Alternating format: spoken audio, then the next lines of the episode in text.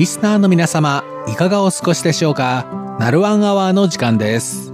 金曜日のナルワンアワーでは、中華民国台湾と日本の各領域の交流や、台湾と日本の社会、文化の比較などの話題をご紹介してまいります。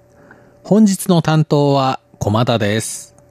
近年、中華民国と日本の双方の関係進化とともに、日本でも台湾に関心を持たれる方が増え、台湾の話題を目にすることのほか、台湾の各種グルメを日本で味わえる機会も増えました。この数年のタピオカミルクティーブームでより身近になった印象がありますが、玉石混交。皆様にはぜひ本格的な台湾のグルメを味わっていただきたいと思います。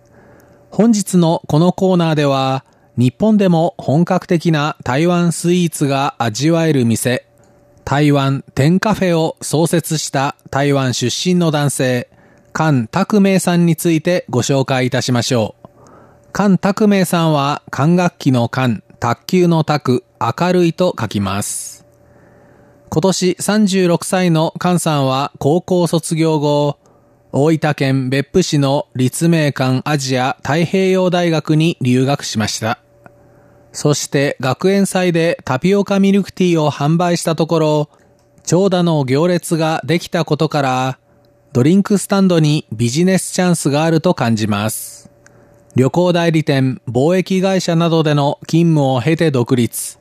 2012年自身の蓄えと銀行からの借り入れでドリンクスタンドタピオカ101を開店、若い世代の心をつかみました。しかし、菅さんは台湾の飲食文化をプロモーションしていくにはドリンクスタンドだけでは不十分と考え、台湾スイーツに詳しい友人の力を借り、2017年台湾店カフェの1号店を大阪に開店しました。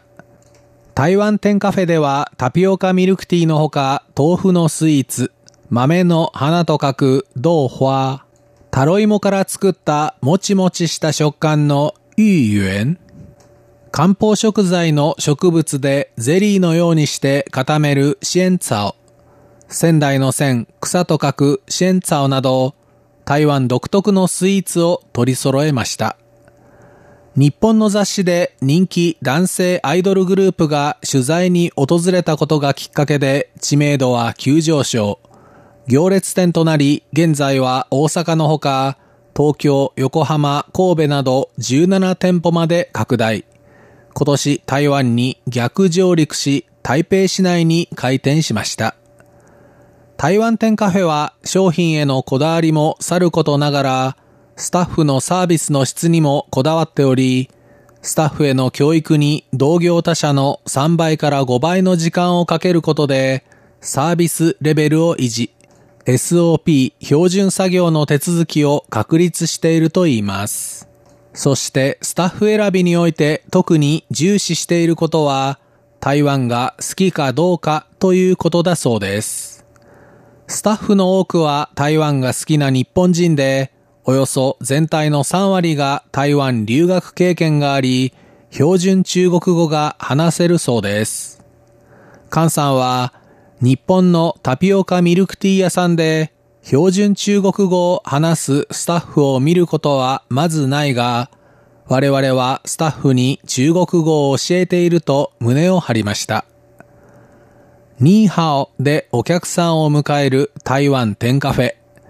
台湾にはなかなか行けないけれど、日本で台湾らしい空間を感じたいというリスナーの皆様は、お近くの店舗を訪れてみてはいかがでしょうか。